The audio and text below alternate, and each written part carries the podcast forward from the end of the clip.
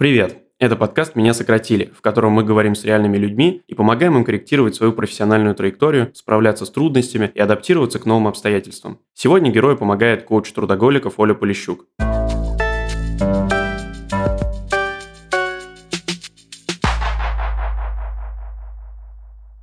Герой этого выпуска – Ирина.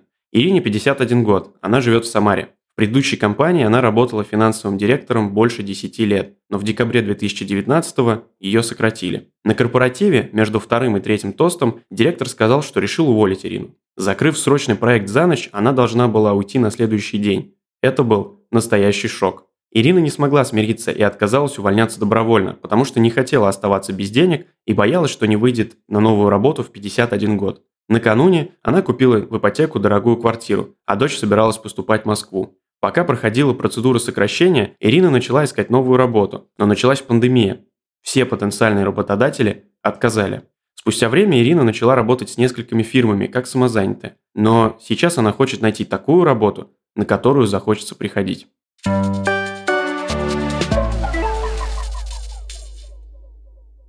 Расскажи, пожалуйста, чем ты занимаешься и в чем ситуация? Последние 15 лет работал в одной компании в должности там, директора филиала и финансового руководителя.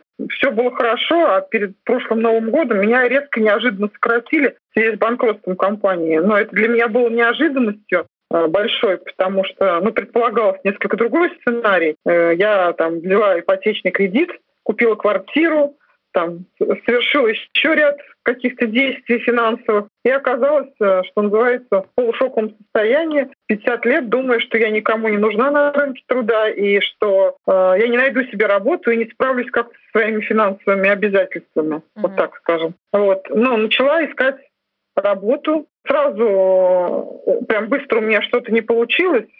Попробовала искать через знакомых, оказалось, что тоже быстро все не получается. Но тем не менее, там спустя какое-то время появились, от работодателей отклики, и ну, стала ходить по собеседованиям, меня стали приглашать. А, все это происходило параллельно вместе с моим увольнением из компании, то есть я там выжидала срок сокращения, получения компенсации, ну и так далее. Ну и тут э, грянула эта ситуация с пандемией, объявили всеобщий карантин, и те даже чудесные работодатели, которые меня с удовольствием брали, меня ну, не стали брать. То есть вакансии все позакрывали свои. Никто никого не брал, я оказалась без работы там, с огромным кредитом э, и с недостроенной квартирой в Москве. Э, вот. И я чувствовала себя довольно плохо, потому что за время работы вот в компании, в которой я работала, я немного сменила профиль своей деятельности. То есть я вообще по специальности, ну, как бы главный бухгалтер, а в последнее время занималась больше какими-то организационными вещами, там, контактировала с контрагентами, э, решала какие-то вопросы собственности, что-то регистрировала, нанимала сотрудников и чувствовала, что как профессионал я уже пришла в негодность так скажем. И нужно время для того, чтобы адаптироваться. Но, тем не менее, невзирая на пандемию, начала искать работу. Вакансий очень было мало. Схватилась, можно сказать, за какую-то первую попавшуюся где надо было, попало, можно сказать, я считаю, в рабство, где надо было вести 20 фирм, делать все сразу Ужас в жестком очень режиме работы, без официальной зарплаты. Но вариантов не было, поэтому полтора месяца трудилась в этом аду и одновременно пыталась а, ну, реанимировать свои знания, опыт, наверное, как-то так.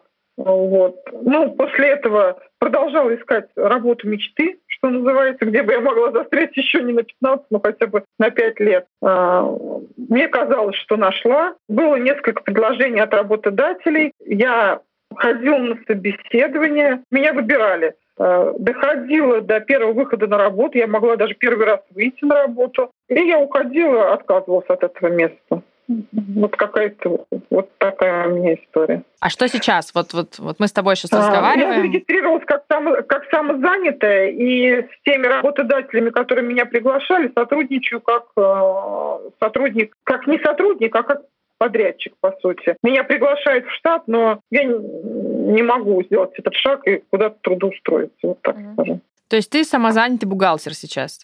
Я самозанятый главный бухгалтер. А что главный бухгалтер делает? Давай для наших э, товарищей, которые могут не знать. Ну вот какой функционал э, у главного бухгалтера, который не работает внутри компании, а вот так вот приходит и консультирует или помогает, видимо?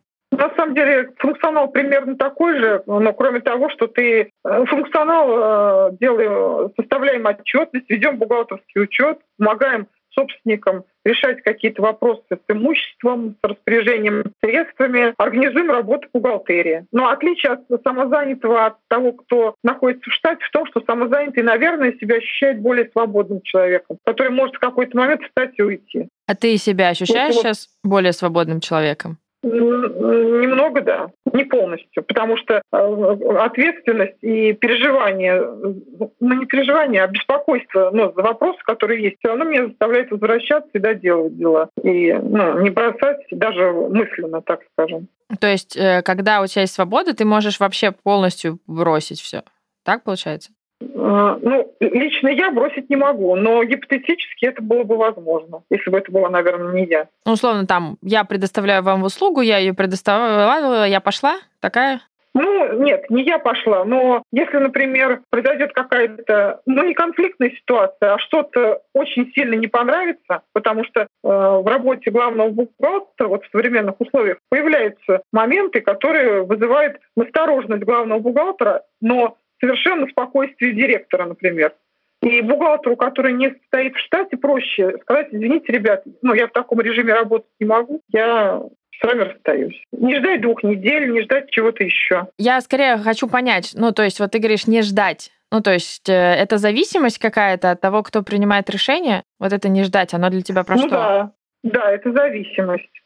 Ну, потому что ты же не можешь сдать отчетность, которая тебе кажется правильной с точки зрения налогов. Есть собственники, которые могут видеть эту ситуацию по-другому. Не совсем, может быть, законно, но правильно с их точки зрения. Угу. Слушай, а есть какие-то клиенты сейчас, с которыми ты хотела бы работать, и что это за клиенты? Нет, таких клиентов нет. Ну, их в смысле нет, ты их не знаешь как людей, как компании, или нет, нет, есть компании, с которыми я сотрудничаю, в которых приятные ребята, с которыми мне ну, достаточно комфортно работать. А, опять я не вижу, что это ну, как бы то место, где бы я хотела закрепиться, так скажем. Давай сейчас определим, то есть какую задачу мы сегодня хотим с тобой попробовать поисследовать и, и возможно, какие-то шаги найти. Это что, вот как ты ставишь э, свой запрос, что было бы хорошим результатом? Для тебя сейчас? Пустить корни на каком-то конкретном рабочем месте. Mm, то есть ты бы хотела, на самом деле, работать в каком-то хорошем конкретном месте? Ну, даже, да, даже вот сейчас есть, наверное, место, которое мне кажется неплохим. Но что-то меня все равно останавливает. Это какое-то конкретное место, какая-то конкретная ситуация? Это, ну да, это конкретная ситуация. А можем на нее сейчас с тобой посмотреть? Ну, то есть ты расскажешь чуть-чуть про ситуацию и посмотреть, почему, собственно, ты там не хочешь оставаться, хотя место сейчас, ты говоришь, даже и неплохое. Но это вот как раз связано с моим нынешним, а, ну так, а, работодателем назовем. И, ну, может быть, не совсем этично про него рассказывать, мне кажется. Ну смотри, здесь мы можем говорить э, не про то, чем занимается контора, потому что нам же надо, ну, твой функционал, так или иначе, твоя профессия, она может быть практически, я так понимаю, в любой э, организации применима. Ну, то есть всем нужен бухгалтер, угу. насколько я знаю. Если ты зарабатываешь деньги и кого-то, в общем, нанимаешь на работу, и какие-то налоги платишь, и еще кучу всего делаешь. Ну, давай попробуем. Давай. Ну, смотри, а чем это место для тебя, ну, кажется хорошим? Что это за хорошесть? Хор- хорошесть заключается в том, что э, руководители, ну, не тираны по отношению не только ко мне, но и к другим сотрудникам. Ну, для меня на тех местах, на которых я в последнее время побывала, было важно, чтобы людей не меня, но других не унижали, там, не штрафовали за что-то, не, не, ну, не разговаривали в оскорбительном тоне. Хотя вот кроме того места, где я сейчас нахожусь, я с этим сталкивалась. Вот на этом месте этого нет. Там людей уважают. Угу, то есть тиран это... А можешь пример привести? Ну вот что такое тирания? Ну то есть вот неуважение это как на рабочем месте? Ну неуважение это когда на каком-то там предыдущем месте я столкнулась с тем, что ну, там какой-то менеджер пришел с утра на работу, ну, директору показалось, что слегка после бурной гулянки ночи он его заставил подышать, оставал, плюс какие-то санкции применил там, ну, я не помню, там без отпуск, что ли, срезал на пару дней, ну, плюс в грубой форме с ним поговорил. Ну, мне вот это не очень нравится. Вообще не нравится. Мне это не нравится, короче говоря. Слушай, а у тебя у самой были случаи применения тирании к тебе, ну, в карьере, в практике? Ну, вот что ты имеешь в виду вот именно про себя? То есть ты видишь про другого чувака сейчас, понятно, а про себя? Ну, у меня были случаи в тирании, когда меня не тирания, но это были неприятные ситуации, которые я все равно воспринимаю как некое даже насилие. То есть мне приходилось увольнять моих подчиненных там за один день до Нового года, например. Хотя ничто не мешало подождать, дать людям нормально встретить Новый год и э, там 15 января то же самое объявить о сокращении. То есть меня это, по сути, ну, заставляли делать. Это, я считаю, тоже была тирания. А когда тебя заставляли это делать, то ты что-то говорила? Конечно. Я ходила, объяснялась, еще раз говорила. Но мне говорили, что если ты этого не сделаешь, значит, это сделаем мы, ну просто скажем им до свидания. Но пришлось поучаствовать в этом увольнении, пытаясь людям как-то ну, смягчить пилюлю, так это скажем. Угу. А как ты это сделала? Как я это сделала? Как ты смягчила ну, пилюлю? говорила, что ситуация сложная у компании, что вынуждены с вами расстаться, и компания просит, чтобы вы как бы написали заявление об увольнении сегодняшним же числом, готовы пойти на какие-то финансовые, ну, как бы определенные выплаты, так скажем. Угу. А поскольку есть... люди как бы ко мне уважительно относились, в том числе, то одна из причин, ну, не стали там сопротивляться или что-то делать. Для меня это была болезненная ситуация. В том числе я, например, предлагала руководству не сокращать, а поделиться зар... ну, зарплатой. Это был кризис там какого-то, я не помню, 13-го, может, года. То есть я говорила, давайте их оставим, они были нужны компании как единицы выполняющие. Давайте срежем зарплату, оставим. Ну, меня, ну как бы решение было принято другое, вот так. Слушай, а вот на этом новом месте работы, которое ты ищешь, что тебе важно, чтобы было? Мне важно, чтобы был руководитель, понимающий, э, который э, как бы готов менять решение, услышав какое-то взвешенное мнение, которое должно быть принято во внимание. Твое? Ну, интересно для, Твое? для бизнеса, а не идти только на пути там зарабатывание денег, например. Ну, то есть твое э, мнение, что, например, ну, условно, людей за день до Нового года не классно увольнять, потому что они остаются не без э, да. средств к существованию на праздники и даже, возможно, на месяц, что в январе никто работу типа не ищет особо. Ну да, или не, или не классно э, людей увольнять одних серьезных, нормальных работающих, а на их место ставить других более слабых. Ну, только по каким-то личным соображениям. Тоже некрасиво.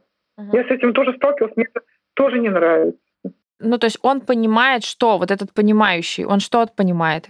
Э, ну, на самом деле, я сейчас немножко, когда про понимающего говорила, имела в виду не только уважительные отношения к людям, даже к, ну, к персоналу простому, линейному, так назовем, а и в плане вот моей профессиональной деятельности, потому что кто, как не главный бухгалтер, видит ситуацию, насколько она рискованная или нет в плане там налогов, там, каких-то взысканий или еще чего-то, чтобы директор прислушивался к этому, а не шел на пути только у интересов э, расчетного счета, так скажем. Правильно я поняла тебя, что ты бы хотела, чтобы условно э, та организация, в которой ты бы работала, для нее э, правильность процессов с точки зрения налогов, бухгалтерии и так далее, она тоже была бы ценностью. И тогда, если ты бы говорила, да. что у нас есть риски, то это как бы не звучало бы, что ты навязываешь свое мнение, а это действительно, ну, как бы риск, который учитывается. Да, но сейчас сложность ситуации в том, что вот поскольку я очутилась на этом рынке ну, труда, где ищут главных бухгалтеров, но э, компании многие в тяжелой ну, ситуации реально. И получается, бухгалтер хочет, чтобы все было хорошо и правильно, а директор хочет просто выжить. Легальным способом. Очень сложно. Ну, э, частично возможно. А как? Э, ну, такая, есть такое как понятие в бухгалтерии, как оптимизация расходов. Еще раз посмотреть, на что компания тратит деньги. Возможно, от чего-то отказаться. Ну, э, естественно, заплатив где-то чуть больше налогов. То есть э, идти на пути не выплачивания каких-то неофициальных зарплат, а опять же оформлять на работу самозанятых, например, или там э, есть э, возможности, которые требуют дополнительных там денег, усилий, но которые позволят все-таки э, ну, более открытому быть для каких-то контролирующих органов и более безопасному быть бизнесу, так скажем. Скажи, а у тебя были опыты в жизни, что ты вот действительно прислушивалась? Ну, то есть нормальная же, мы обе с тобой понимаем, наверное, нормальная потребность бизнеса. Ну, как бы сейчас у него непростые времена. Ты сама говоришь, я поискал работу, я вижу, что предприниматели хотят как-то выжить, и это, в общем, ну, вполне себе достойная причина, по которой они действительно, ну, действительно, бизнесу было бы неплохо сохраниться. А им нужен бухгалтер, который, допустим, это понимает. Были ли у тебя э, вообще опыты в жизни, когда ты не нарушала закон, но была гибкой в отношении решения решений, вот когда есть такая потребность бизнеса? Да, была такая, конечно. А ты можешь пример привести какой-нибудь из своей практики? В, рабо... ну, вот в моей работе были ситуации, которые э, выглядели, ну, на первый взгляд, даже мне казались там спорными, сомнительными и так далее. Но когда садишься, начинаешь изучать там варианты, нормативную документацию, там в голове выстраивать э, какую-то там историю или э, раскладываешь по полочкам, то выясняется, что из, ну, ну не из каждой, но из каких-то ситуаций есть выход, который там поможет там какую-то сделку либо оформить по-другому, либо обозначить так, что э, ну, в ней нет каких-то нарушений. То есть есть на самом деле много спорных ситуаций, которые, если оформить правильно, будут уже не спорными. И у меня был опыт, когда э, мы похожую ситуацию, спорную, на взгляд мой вначале, и когда пришла проверка налогового органа, она была спорной. Но мы потом отстояли ну, в судебных органах, ну, потому что мы грамотно оформили документы, привлекли там э, серьезную аудиторскую компанию, которая нам помогла это сделать. Вот так. Окей. Ну, то есть у тебя есть опыт гибкости, то есть ты в целом умеешь находить решения легальные для сложных ситуаций. И ты можешь привести прям пример на собеседовании. Ну или... да. Окей. Да, ну, да. Слушай, Но, э, здесь мелкому бизнесу в Самаре это часто не нужно. Там все гораздо проще. А чего ты в Самаре тогда? Почему в Самаре? Угу. Потому что у меня здесь болеет папа. Угу. Слушай, но сейчас же удаленка, и в целом многие компании переходят на такой, знаешь, как бы удаленный режим работы. Я вот, вот эти 15 лет работала в компании в Московской, и бухгалтера, которых сокращали, бухгалтера, и не только бухгалтера, которых сокращали вместе со мной, звонят и говорят, в Москве тоже нет работы. Я размещала свои э, резюме и на сайтах с поиском ну, работы в другом регионе. Что-то как-то не получилось. А что ты именно делала? Расскажи. Я размещала свои вакансии на HeadHunter. Угу. Ну, то есть пошла, разместила резюме.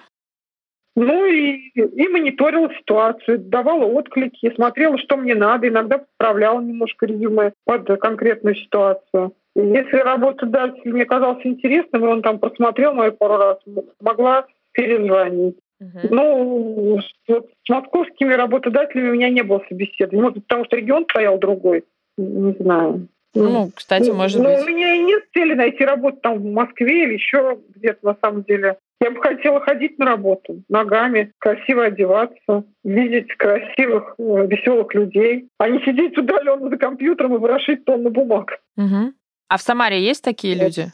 Ну, уверена, что есть, да. Ну, вот смотри, как бы здесь мы приходим к выводу следующему. Из того, что я поняла, у тебя есть некоторое количество критериев. Давай вот мы сейчас э, после там 20 там, 30 минут разговора попробуем сформулировать те критерии э, хорошей компании, хорошей, я имею в виду, для тебя, по которым э, ты э, сейчас э, можешь как-то искать или рассматривать предложения. Потому что в целом сейчас э, я услышала, что есть мнение, что в Самаре работодателя мечты не найти пока что, ну или пока ты не знаешь, где его искать. А в Москве как бы ты работу искать не хочешь, потому что э, ты бы хотела ходить на работу и, и хотя бы иногда. А, и, в общем, есть семейные обстоятельства, которые тебе дают, ну, как бы не дают возможности куда-то там переезжать для того, чтобы ходить на работу. И при этом есть э, желание, чтобы работодатель был э, к тебе э, уважительный, то есть э, понимающий это для тебя, прислушиваться к тому, что есть риски, делать легально, но при этом ты готова искать какие-то альтернативные решения. Ну и в целом, чтобы э, вот это те критерии, которые как бы вот четыре мы нашли, правильно?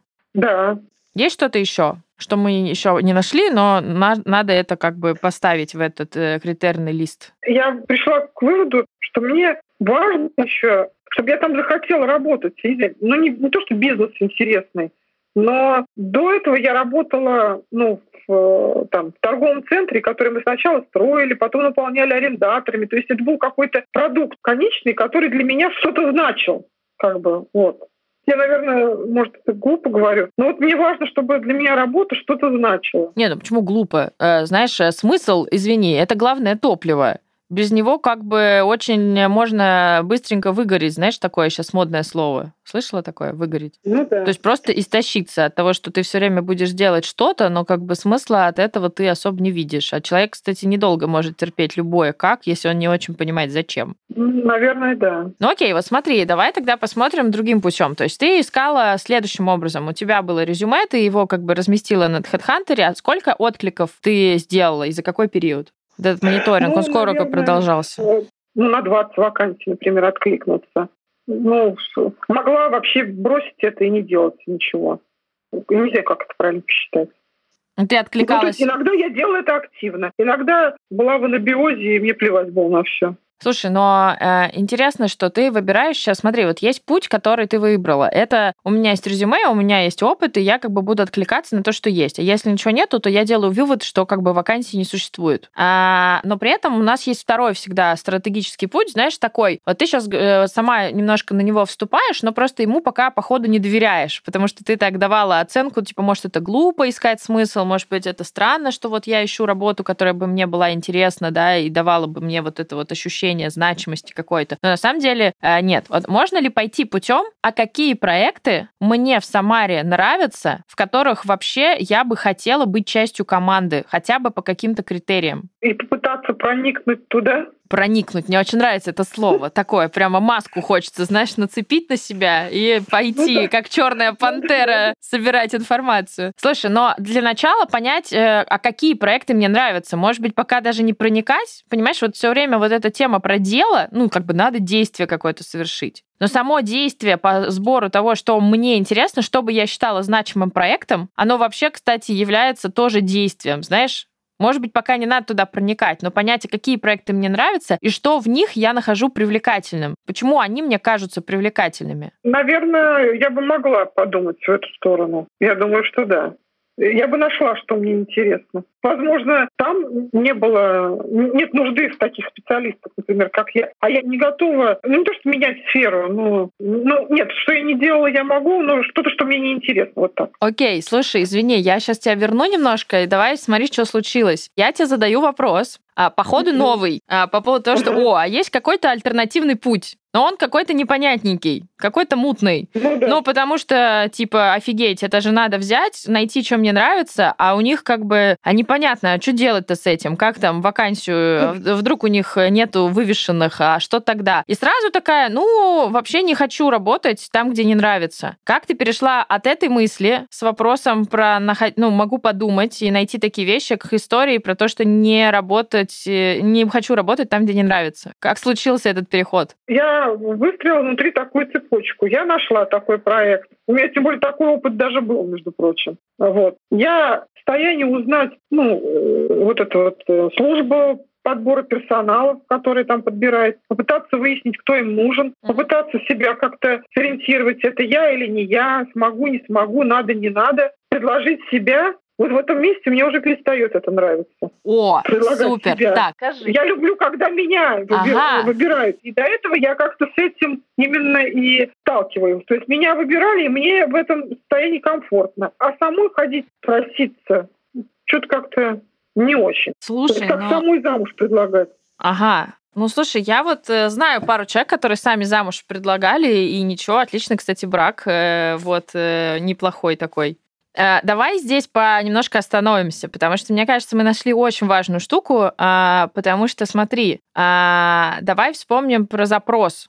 Ну, то есть, э, как бы конечная цель, к которой ты хочешь прийти, это, как я слышу, поправь меня, если не права, это интересная тебе работа, в которой ты можешь как бы легально делать то, что ты хорошо умеешь делать, э, быть э, гибкой относительно при этом готова потребности бизнеса, но эта работа должна приносить тебе важность, она должна тебе нравиться. Это та цель, которую ты перед собой, насколько я понимаю, ставишь. Желание, которое у тебя есть. Да. Ничего так. не сказила? Нет. И получается, но при этом, но при этом есть только один вариант, который ты рассматриваешь. Это мне должны это предложить. Почему так? Потому что я как-то немножко стесняюсь себя предлагать. Окей, я понимаю это. Вот стесняюсь себя предлагать. Давай мы сейчас по-другому поступим. Скажи, пожалуйста, а у тебя были какие-нибудь ситуации в жизни нерабочие, где ты на самом деле что-то кому-то предлагала, которые не казались тебе неуместными? Я с удовольствием помогаю, ну, как бы с другим, ну, не тоже другим, я могу кого-то пристроить на работу там, что-то помочь. А вот, вот тут у меня с этим скромности нет. Я, если мне кто-то позвонит, скажет, помоги вот туда-то устроиться, и, там, найди там, я это сделаю. Я, я как-то себя не очень люблю, ну, как говорит, а, а помогите мне. Вот, кстати, когда я оказалась без работы в такой сложной ситуации, а, я не, на самом деле я немножко неправильно выразилась, я ни, ни, никому из знакомых не звонила, не просила. Просто у меня так получилось случайно. Трое людей которые даже не являются моими близкими друзьями, узнав случайно, что я ищу работу, начали мне активно помогать. Меня тронуло, и даже там был результат от э, всего этого. Но вот сама, чтобы позвонить и сказать, мне плохо, я не готова. И сказать, помогите мне, хочу, э, найдите мне там работу. Не очень готова. Окей, смотри, но мы сейчас говорим про две темы. То есть на еще одна тема у нас появилась. Первая эта тема — это я ищу работу, помогите мне ее найти. Об этом надо попросить, и это как бы для тебя кажется чем? Что это такое? Попросить о том, что помогите мне. Это для тебя как ощущается? Ну, я не знаю, вот сейчас я, мне пришло в голову. Может быть, я думаю, что это говорит о том, что я недостаточно хороша, что должна просить за себя. Может быть. Ну смотри, как бы давай так, давай логически размышлять, рационализируем эту мысль. Вот у тебя угу. есть э, опыт, когда работа находила тебя сама. Я правильно понимаю, что 15 лет ты, да. во-первых, работала в одном месте, тебе не надо было искать работу. А до не этого работа тебя, я так понимаю, находила сама. Да. То есть у тебя, в принципе, нет опыта поиска работы, когда ты сама выбираешь и сама говоришь, слушайте, я есть. Нет, на самом деле я, конечно же, искала работу, ходила на собеседование, но у меня в основном как-то был позитивный опыт. То есть из кандидатов меня выбирали почти всегда. Mm-hmm. Ну вот и так получалось. Ну, ну вот смотри, вот у не тебя... Не потому что хороша, может быть, не знаю, тембр голоса приятный. Смотри, но как бы не потому что хороша, это кому решать. Ну, смотри, бизнес, э, он же э, всегда ориентирован на э, ну, получение прибыли, правильно? Ты работала всегда с бизнесом, насколько я понимаю. Ну, как Нет, бы... не всегда. У меня был опыт госслужбы 10 лет. Окей. Ну вот последние 15, допустим, ты работаешь с бизнесом, да. и сейчас даже, когда в пандемию ты не пошла на госслужбу, ты, в общем, пошла как бы заниматься с малыми предпринимателями тем, чем ты занималась сейчас в этом аду или, в общем, ну вот в этом да. каком-то формате. В целом ты понимаешь, что у потребностей бизнеса, и, кстати, людей даже когда-то сама сокращала, потому что бизнеса нечем там, допустим, платить. Скажи, пожалуйста, бизнес вообще, он как бы гуманен, он оставляет людей, потому что, ну, просто они хорошие, или берет людей просто потому, что они хорошие? Нет, такого точно нету. Тогда почему ты считаешь, что когда берут тебя, ты недостаточная? И что тебя выбрали за тембр голоса? Ну, наверное, выбрали, потому что что-то во мне увидели интересное. И, ну, увидели какие-то перспективы для дальнейшего сотрудничества. Вот так. Я не думаю, что только за тембр. Ну, то есть... Но они же тоже берут как э, кота в мешке. То есть они не знают, кто я и что я. Что-то там прошла какие-то тесты, с кем-то поговорила несколько раз. Ну, они глупые, что ли? Подожди. Они слепые? Нет, они не глупые, но я тщательно маскирую то, что, то, что я еще сомневающийся. Слушай, но сомневаться-то нормально. Мы все когда-то сомневаемся. Вопрос, что ты результат показываешь. Ну да, показываю. Но потом не хочу там работать. Так бывает. По поводу не хочу там работать. Но интересно, смотри, а когда ты перестаешь хотеть там работать, что происходит перед тем, как ты перестаешь хотеть там работать? Вот несколько случаев я рассказала. Это когда токсичные руководители, так скажем, это ну, такая понятная тема. Бывают нетоксичные руководители. Ну как, э, опять это какая-то глупость, но не лежит душа. Ну вот какое-то все чужое. Смотри, ну это же ровно та история, про которую мы говорим. Ты, у тебя сейчас есть цель. Ты хочешь найти как бы компанию, которая тебе будет интересна для того, чтобы ты могла с этими трудностями, ну, как бы вообще иметь, знаешь, как это, желание договариваться. Для того, чтобы вообще договариваться, нужно иметь желание, нужно иметь какую-то ценность, да, того, как бы за что борешься или там за, за, во что вы силы вкладываете совместные. Ну, потому что бизнес — это же не всегда простые разговоры, особенно если ты главный бухгалтер. Это довольно, я так понимаю, много ну, да. таких сложных разговоров. Ну, Ну, потому что разговор про риски, он всегда сложный, правда ведь? Никто не, как бы, наверное, в твоей работе не приходит тебе и не говорит, ой, Ирочка, так хорошо с тобой, всегда у нас все спокойно, тихо, гладко. Наверное, там как бы приходят и говорят, слушай, нам нужно как-то вот тут вот э, как-то оптимизироваться или сократить сейчас N количество людей. Давай как-то ты придумаешь как. Это не самый, наверное, приятный-то разговор, но это в целом и то, что является сутью зачастую какой-то твоей работы или отчет, который типа круто выглядит, как я понимаю, понятен и легален для налоговой службы Российской Федерации. Ну да. Ну и чтобы, наверное, такое напряжение держать, вообще действительно было бы классно понимать, что тебе нравится то место, в котором ты работаешь, и ты готова работать с этими людьми, потому что ты понимаешь ценность их намерений. Ну что они тоже как бы хотят лучшего для своей компании, и вы верите в какую-то идею этой компании. Ну, для меня это точно важно. А вот когда ты этот торговый центр строила, сейчас мы откинем э, про нехороших людей, которые тебя уволили. Давай вот просто про суть этой работы, про суть этого продукта. Ты сказала, что тебе это было ценно. Что было там важного для тебя в этом продукте? Ну, что это мне э, удовольствие доставлял сам процесс. Я работала в хорошей компании, которая тратила времени на обучение сотрудников, которая э, зарплата была белая, там к людям, невзирая на там несколько вот этих случаев таких увольнений болезненных, в целом к людям относились хорошо, их слушали, слышали и понимали. Когда появлялись какие-то проблемы, их решали цивилизованным э, образом. Мне это очень нравилось. То есть там привлекали юристов, адвокатов, консультантов, то есть садились, обсуждали, там была выстроена система там документооборота, были какие-то цели, задачи, которые мы решали. Но это вот если так применительно к организации бизнеса говорить. А в принципе мне нравилось работать в торговом центре, потому что это такое здание, в котором приходят люди, проводят время, есть арендаторы с э, красивой одеждой, с внешней хорошей картинкой. То есть э, Слушай, а я какая-то развлекательная зона, ну вообще украшения к, к празднику. То есть это, я, может, опять говорю, может, трудно понять. Но это какое-то место, которое доставляло удовольствие. Вот само место даже. А я еще знаешь, что услышала? Давай я поделюсь ощущением.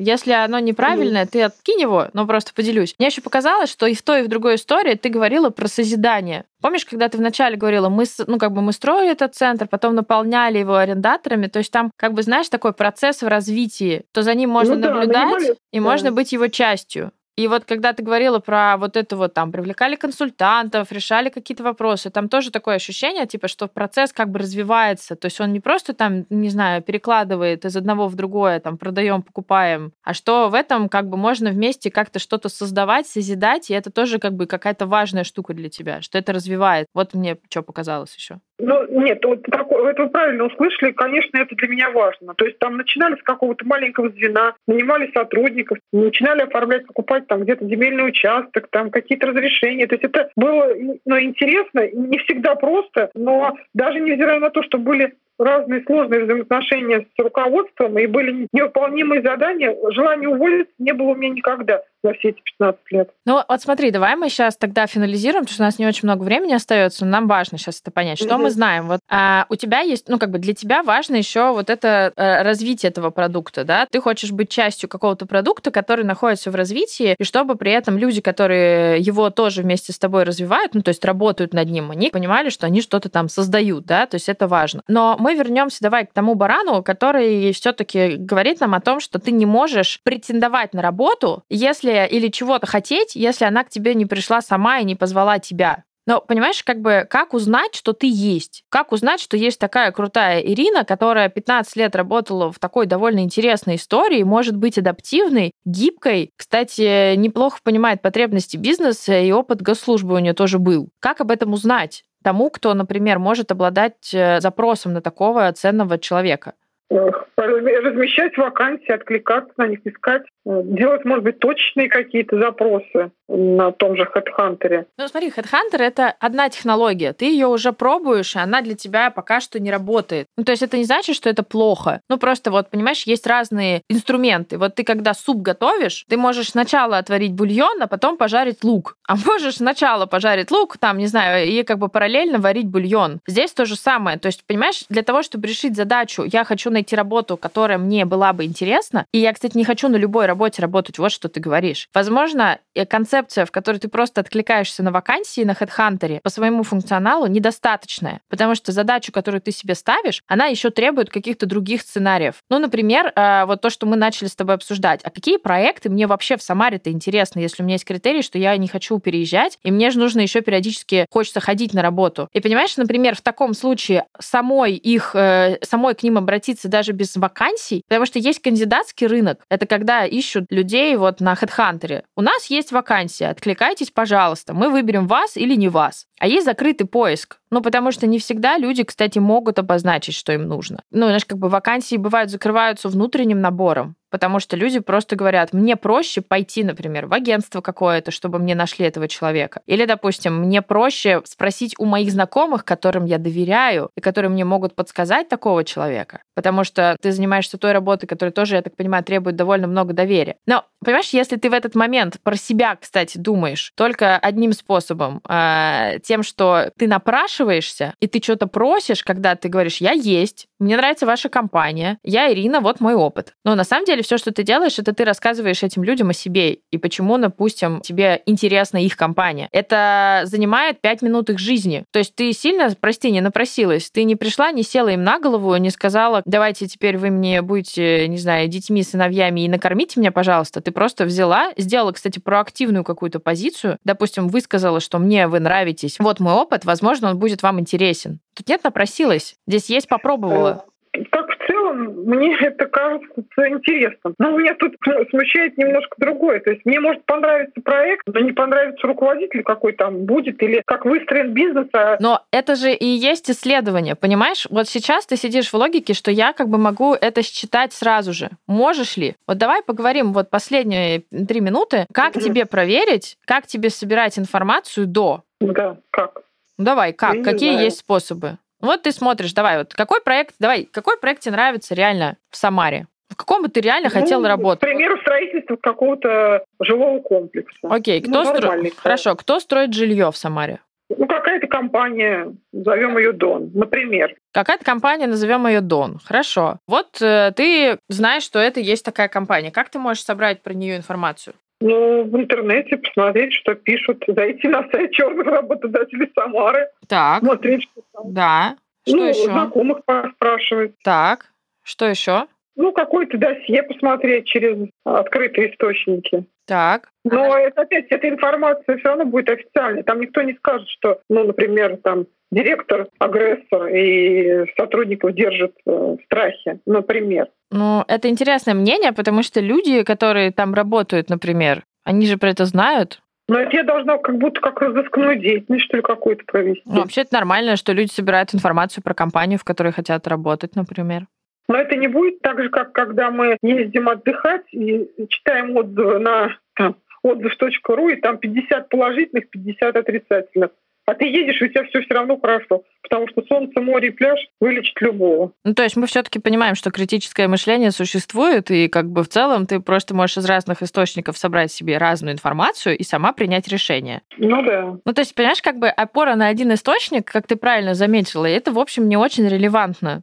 Но ты как человек умный, судя потому что я слышу, вижу, и как ты спокойно про... и понимаешь, ты, смотри, ты знаешь, как всю информацию собрать. Но у тебя как бы, как будто, знаешь, ты отсекаешь эту идею э, нерациональную, говоришь, ну а вдруг все равно это же какой-то вот там дядька, который мне не понравится. Ну то есть смотри, ты как бы думаешь на три шага вперед, но первый шаг как будто делать не хочешь, потому что третий шаг э, придумала себе. Ну и не придумала, ну, да, да, как да. ты его представила. Но, возможно, первый шаг сбора, он тебе тоже что-то даст даст. Он тебе даст понимание, хочешь ты туда или не хочешь. Какое-то количество энергии, может, знаешь, придаст. У тебя есть такое? Не знаю, вот у меня есть. Я иногда читаю, знаешь, какую-нибудь э, колонку там или интервью чье-то там в интернете и думаю, блин, а мне, кстати, нравится то, что этот человек говорит. Или меня прямо бесит. И у меня меняется состояние. У меня есть какое-то ощущение. У тебя же есть глаза и уши. Ты же можешь э, посмотреть на то, например, какие статьи выходят. Или, например, ты можешь по, ну, как бы поговорить с человеком, который там работает, найти хотя бы одного точно можно. И узнать, а вообще какая культура у вас, ребят, в компании?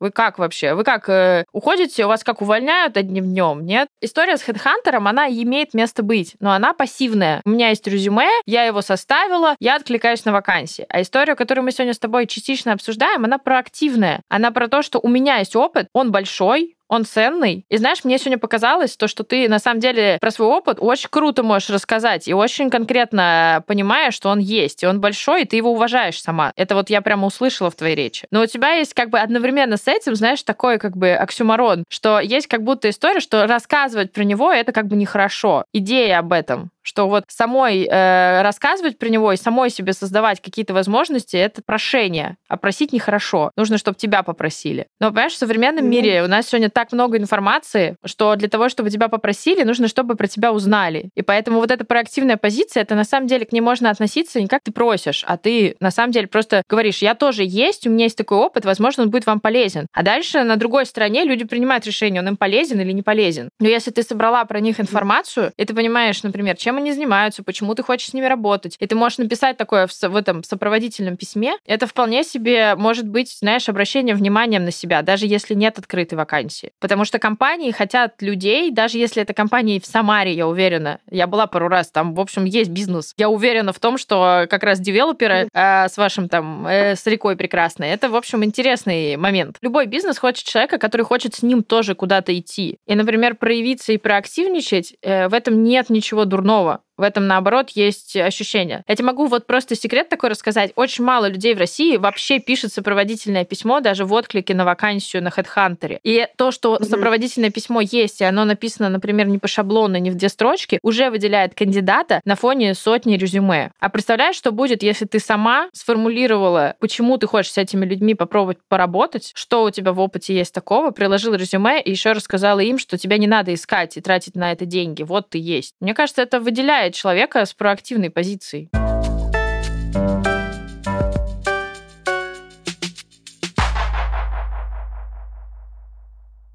это не значит, что, понимаешь, надо что-то выбирать. И типа тот способ неправильный, а этот правильный. Это как репертуар. Мы просто с тобой добавляем еще один трек. Как еще можно двигаться, если тот трек пока не приносит э, результатов, которые тебе нужен? Но не будет ли это выглядеть, что, имея как синицу в руке, я буду тянуться за журавлем? То есть э, вроде бы есть работа, но не все нравится. Проявлять активность куда-то в другую сторону, а может быть, стоит внимательнее посмотреть туда, где я нахожусь сейчас. Отличный вывод. Может быть и так. Но это к разговору, а еще какой сценарий у меня есть? Ну да, а еще какой сценарий есть. Пока у меня действует сценарий, когда я э, работаю в какой-то компании, встаю на цыпочки, заглядываю в чужие окошки, мне там не нравится, я.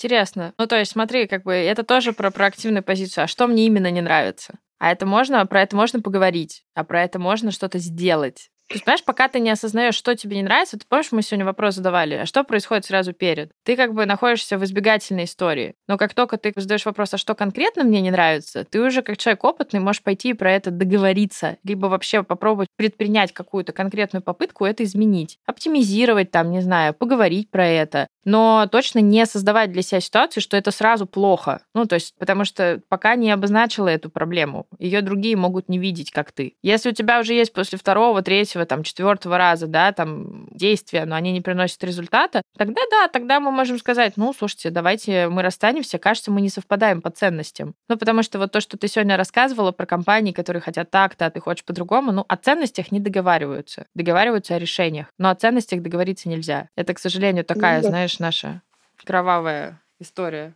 Окей. А скажи мне, э, с чем уходишь и что бы ты хотела попробовать? Ну, с тем, что мне надо размышлять. Ну, то, почему я так делаю, почему, что мне не нравится и вообще чего я хочу. Мне надо, короче, самой это попробовать понять еще раз. А как бы ты могла это сделать? Какие конкретные действия, чтобы это вот понять? Что вот можно было ну, прямо до Нового года сделать? Ну, попробовать, конечно, посмотреть какие-то проекты в Самаре, которые мне могли быть интересны. Но вот с этим я точно ухожу. Я, наверное, это попробую сделать. А вот чтобы понять, э, почему я убегаю, когда мне не нравится, что я вот здесь могу сделать? Какие конкретные действия? Почему я убегаю? Как я могу это понять? Вот ты говоришь, я хочу понять, хочу на это посмотреть. Давай вот это посмотреть и понять разложим на один, два, три каких-нибудь простых действия. Что будешь делать?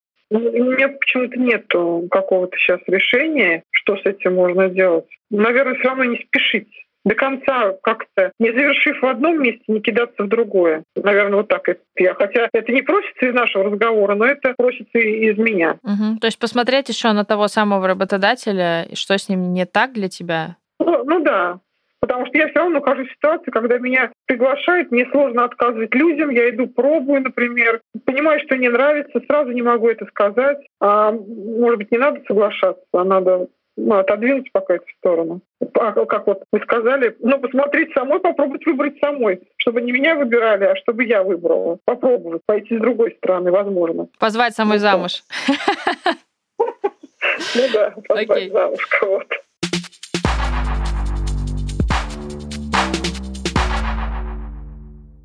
Это был подкаст «Меня сократили». Сегодня коуч трудоголиков Оля Полищук помогала Ирине восстановиться в работе после резкого сокращения. Если вы хотите попасть в подкаст или передать вопрос эксперту, напишите нам по почте в описании. Не забывайте ставить подкасту оценки, оставлять комментарии и показывать его коллегам и друзьям. Меня зовут Андрей Абрамов, и до следующего кейса.